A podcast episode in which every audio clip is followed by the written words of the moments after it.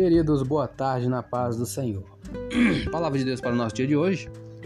Primeiro livro de Samuel, é, capítulo 5. A arca na terra dos filisteus causa-lhes aflições. Os filisteus, pois, tomaram a arca de Deus e a trouxeram de Ebenezer a Asdod. Pequeno comentário aqui do capítulo 5. Dagon era a principal divindade dos filisteus, a quem eram atribuídas a dádiva da chuva e a de uma grande colheita. Mas os filisteus, assim como a maior parte de seus vizinhos pagãos, adoravam muitos deuses. Quanto mais ídolos pudessem ter, mais seguros se sentiam.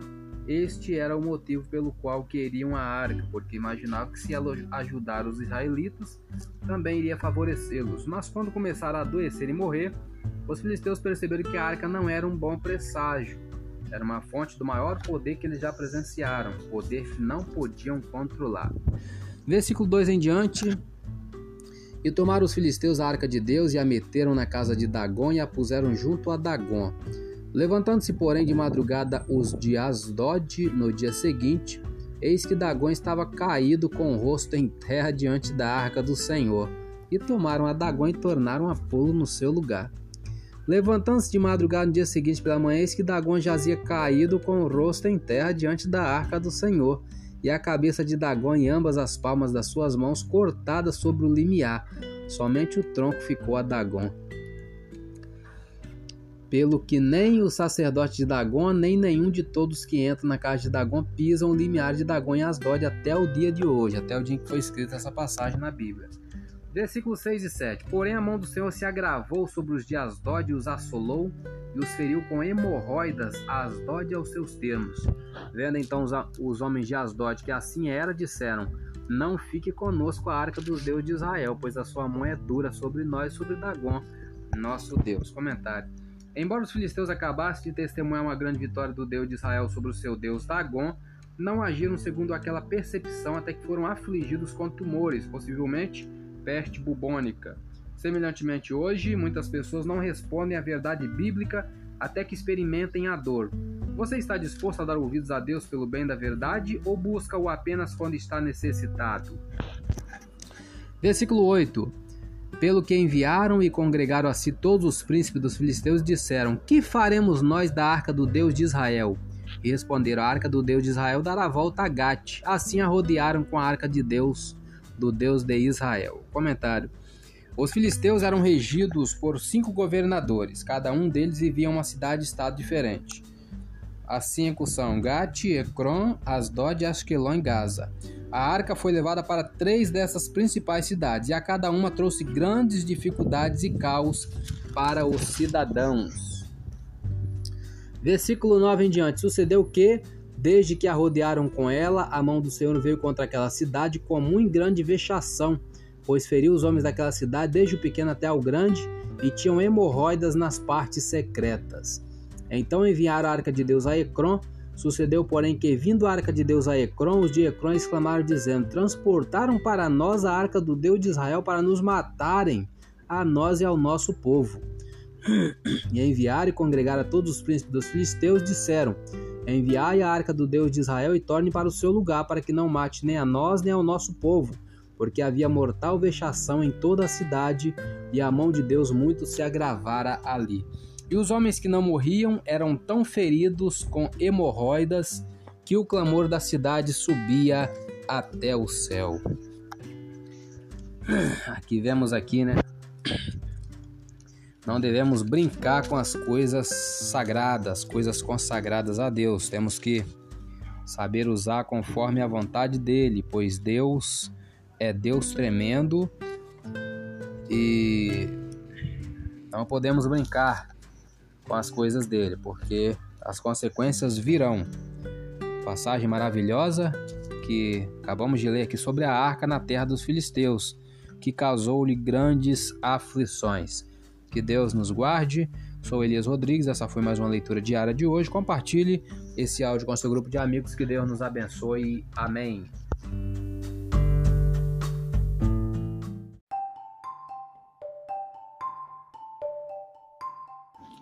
Queridos, boa tarde na paz do Senhor. Mais um áudio da palavra de Deus. Capítulo 6 do primeiro livro de Samuel. Os filisteus enviam a arca para fora da sua terra. Havendo, pois, estado a arca do Senhor na terra dos filisteus sete meses, os filisteus chamaram o sacerdote e os adivinhadores, dizendo: Que faremos nós da arca do Senhor? Fazei-nos saber como a tornaremos a enviar ao seu lugar os quais disseram: Se enviardes a arca do Deus de Israel, não a envieis vazia, porém sem falta lhe enviareis uma oferta para a expiação da culpa. Então sereis curados, e se vos fará saber por que a sua mão se não tira de nós, tira de vós. Então disseram: Qual é a expiação da culpa que lhe havemos de oferecer? E disseram: Segundo o número dos príncipes dos filisteus, cinco hemorroidas de ouro e cinco ratos de ouro, porquanto a praga é a mesma sobre todos vós, sobre todos os vossos príncipes. Fazei, pois, umas imagens das vossas hemorroidas e as imagens dos vossos ratos que andam destruindo a terra, e dai glória ao Deus de Israel. Porventura aliviará sua mão de cima de vós, e de cima do vosso Deus e de cima da vossa terra. Porque, porque pois, endureci endureceríeis o coração como os egípcios e Faraó endureceram o coração. Porventura, depois de os haverem tratado tão mal, não os deixaram ir e eles não se foram? Agora, pois, tomai e fazei-vos um carro novo, e tomai duas vacas que criem, sobre as quais não tenha subido jugo, e atai as vacas ao carro, e levai os seus bezerros de após elas para casa, então tomai a arca do Senhor e ponde-a sobre o carro e metei num cofre ao seu lado as figuras de ouro que lhes haveis de oferecer em expiação da culpa, e assim a enviareis para que se vá. Veja então, se subir pelo caminho do seu termo a Bet-Semes, foi ele que nos fez este grande mal, e se não, saberemos que não nos tocou a sua mão e que isso nos sucedeu por acaso. E assim fizeram aqueles homens e tomaram duas vacas que criavam e as ataram ao carro, e os seus bezerros encerraram em casa. E puseram a arca do Senhor sobre o carro, como também o cofre com os ratos de ouro e com as imagens das suas hemorroidas. Então as vacas se encaminharam direitamente pelo caminho de Bet-Semes e seguiam o mesmo caminho, andando e berrando, sem se desviarem nem para a direita nem para a esquerda. E os príncipes dos filisteus foram atrás delas até o termo de Bet-Semes. A partir do versículo 13, a arca chega a Bet-Semes. E andavam os de, os de Bet-Semes fazendo a cega do trigo num vale, e levantando os olhos viram a arca, e vendo-a se alegraram. E o carro veio ao campo de Josué o Bet-Semita e parou ali, e ali estava uma grande pedra, e fenderam a madeira do carro e ofereceram as vacas ao Senhor em holocausto. E os levitas desceram a arca do Senhor, como também o cofre que estava junto a ela, em que estavam as obras de ouro, e puseram-no sobre aquela grande pedra. E os homens de Bet-Semes ofereceram holocausto e sacrificaram sacrifícios ao Senhor no mesmo dia. E vendo aquilo, os cinco príncipes dos filisteus voltaram para Ecrón no mesmo dia. Estas, pois, são as hemorroidas de ouro que enviaram os filisteus ao Senhor em expiação da culpa. Por Asdod uma, por Gaza outra, por Asquelon outra, por Gati outra, por Ecrón outra. Como também os ratos de ouro, segundo o número de todas as cidades filisteus, pertencente aos cinco príncipes, desde a cidade forte até as aldeias e até Abel, a grande pedra sobre a qual puseram a arca do Senhor, que ainda está até o dia de hoje no campo de Josué, o Bet-Semita. E feriu o Senhor os homens de Bet-Semes, porquanto olharam para dentro da arca do Senhor, até ferido o povo cinquenta mil e setenta homens. Então o povo se entristeceu, porquanto o Senhor fizera tão grande estrago entre o povo. Então disseram os homens de Bet-Semes: Quem poderia estar em pé perante o Senhor, este Deus Santo? E a quem subirá desde nós? Enviaram, pois, mensageiro aos habitantes de Kiriat Jearim, dizendo: Os filisteus remeteram a arca do Senhor Descei, pois, e fazei-a subir para vós. Comentário do versículo 19, quando a Bíblia fala que feriu o Senhor os homens de Bet-Semes. Por que as pessoas foram mortas ao olhar para dentro da arca? Os israelitas fizeram dela um ídolo. Eles tentaram se aproveitar do poder de Deus que estava presente ali, a fim de usá-la em seu próprio benefício, vitória na batalha. Mas o Senhor do universo jamais é controlado pelos homens. Para proteger os israelitas da morte, ele lhes advertira que nem mesmo olhassem para os objetos do lugar santíssimo. Está lá em Números 4, 20. Só os levitas tinham a permissão para mover a arca. Devido à desobediência dos bet-semitas, Deus executou o julgamento prometido. Deus jamais permitiria que o povo usasse o seu poder para seus próprios fins. Ele não aceitaria que desconsiderassem suas advertências e entrassem em sua presença de forma negligente. Ele não queria que o ciclo de desrespeito, desrespeito, desobediência e derrota recomeçasse. Deus não matou os homens de Bet-Semes por ser cruel. Ele os destruiu porque a omissão de seu arrogante pecado encorajaria toda a nação de Israel a ignorar o Senhor. Eu sou Elias Rodrigues, essa foi mais uma leitura diária de hoje. Compartilhe esse áudio com seu grupo de amigos, que Deus nos abençoe. Amém.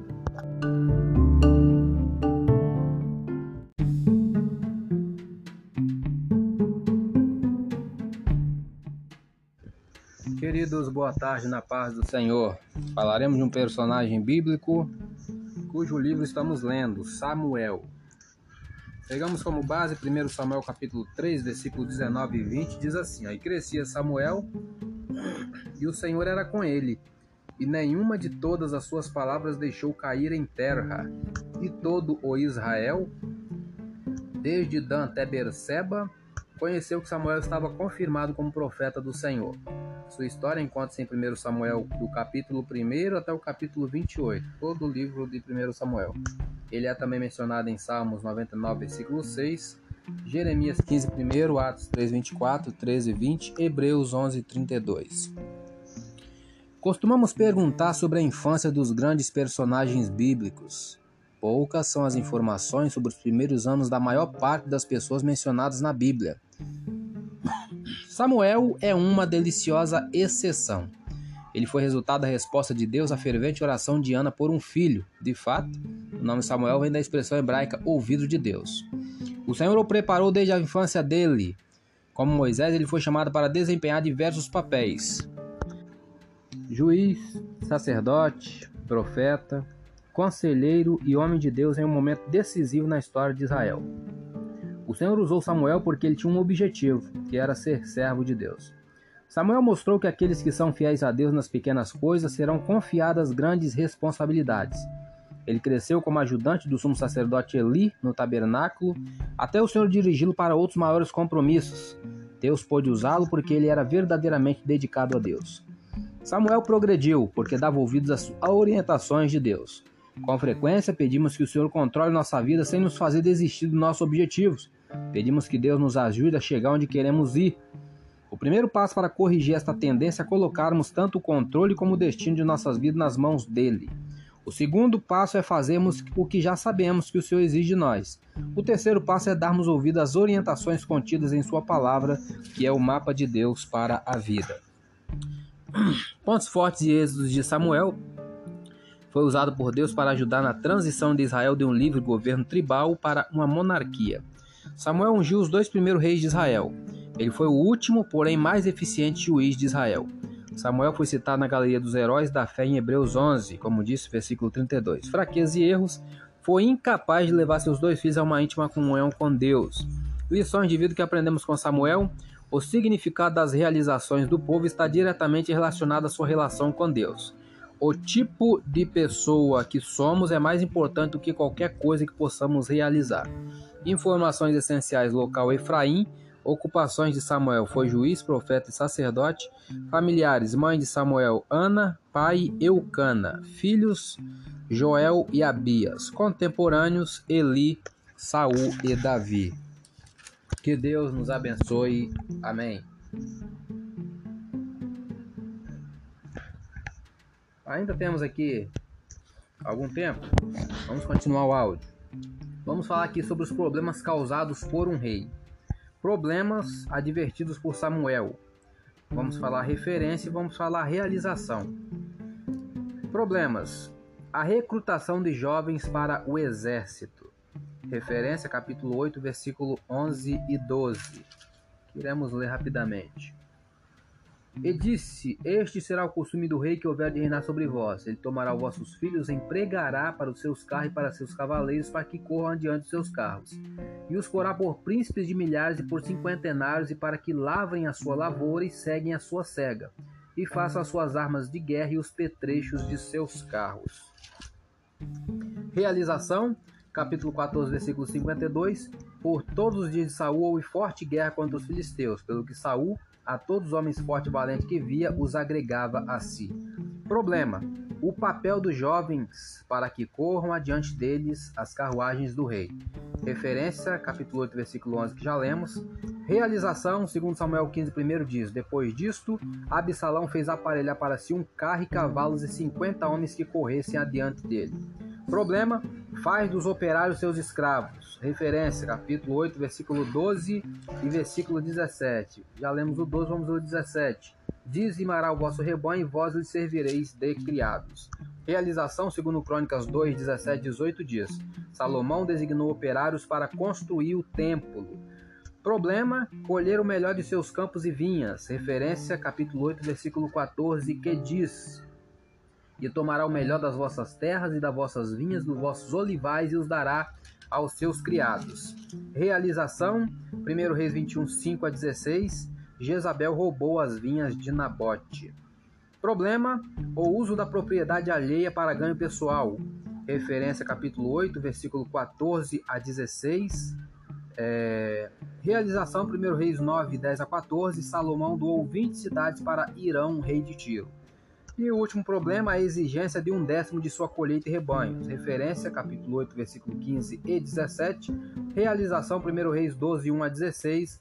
Roboão requisitaria uma taxa mais pesada do que Salomão.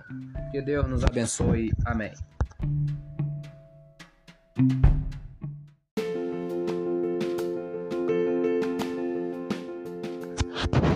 Queridos, boa tarde na paz do Senhor. Palavra de Deus para o nosso dia de hoje, leitura da revista Escola Dominical, última lição do trimestre, lição de número 13, tem como título A leitura da Bíblia e a educação cristã. Texto áureo, 1 Timóteo capítulo 4, versículo 13. Persiste em ler, exortar e ensinar até que eu vá. Isso Paulo falando aos irmãos em Timóteo. Verdade prática a leitura e o estudo da Bíblia fortalecem a fé e a comunhão com Deus. Leitura diária de hoje, sábado, tem como título: O Espírito Santo abre o entendimento para a compreensão da Bíblia. João 14, 26 diz: Mas aquele consolador, o Espírito Santo, que o Pai enviará em meu nome, vos ensinará todas as coisas e vos fará lembrar de tudo quanto vos tenho dito.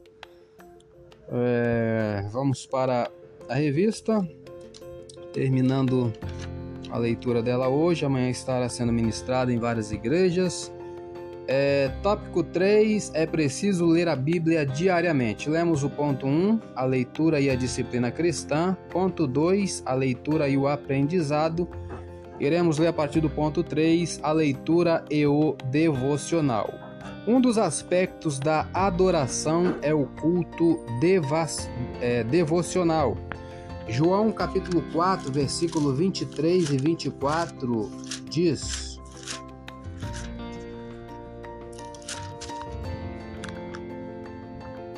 Mas a hora vem e agora é em que os verdadeiros adoradores adorarão o Pai em espírito e em verdade, porque o Pai procura tais que assim o adorem. Deus é espírito, importa que os que o adoram o adorem em espírito e em verdade. Continuando a leitura da revista, não se refere ao culto público que prestamos a Deus no templo, nem ao culto doméstico em família, mas aquele praticado de forma individual. Vamos conferir no livro de Salmos, de número 55, é, verso 17. Diz assim a palavra do Senhor: De tarde e de manhã e ao meio-dia orarei, e clamarei, e ele ouvirá a minha voz. Continuando a leitura da revista, inclui a oração, o louvor e a leitura bíblica. Essa atividade fortalece a comunhão com Deus. Salmo 119, versículo 11, 15 e 24. Vamos conferir. Salmo 119, versículo 11. Versículo 11 diz: Cercaram-me, ou melhor, escondi a tua palavra no meu coração para eu não pecar contra ti. Versículo 15: em teus preceitos meditarei e olharei para os teus caminhos. E, versículo 24, também os teus testemunhos são meu prazer e os meus conselheiros. Continuando a leitura da revista, o devocional é também uma oportunidade para o estudo sistemático indutivo das Escrituras, que, por ação do Espírito Santo, abre o nosso entendimento, conforme lemos em João 14, 26. O conhecimento bíblico ainda pode ser aprimorado por meio de pesquisas em periódicos como a nossa Declaração de Fé, que expressa a ortodoxia pentecostal. Vamos conferir no livro de Judas, que tem apenas um capítulo. Judas é 1, versículo 3. Vamos ver o que, é que diz Judas para nós no seu pequeno livro. Amados, procurando eu escrever-vos com toda diligência acerca da comum salvação, tive por necessidade escrever-vos e exortar-vos a batalhar pela fé que uma vez foi dada aos santos. Conclusão: a educação cristã fundamenta o seu currículo na inspirada, inerrante e infalível palavra de Deus, a Bíblia. Seus principais objetivos são ganhar almas, desenvolver o caráter e preparar o salvo para o serviço cristão. Nesse propósito, seus alunos são instruídos à leitura e ao estudo da Bíblia e, sobretudo, a pautar suas vidas na autoridade suprema das Escrituras Sagradas. Aleluia!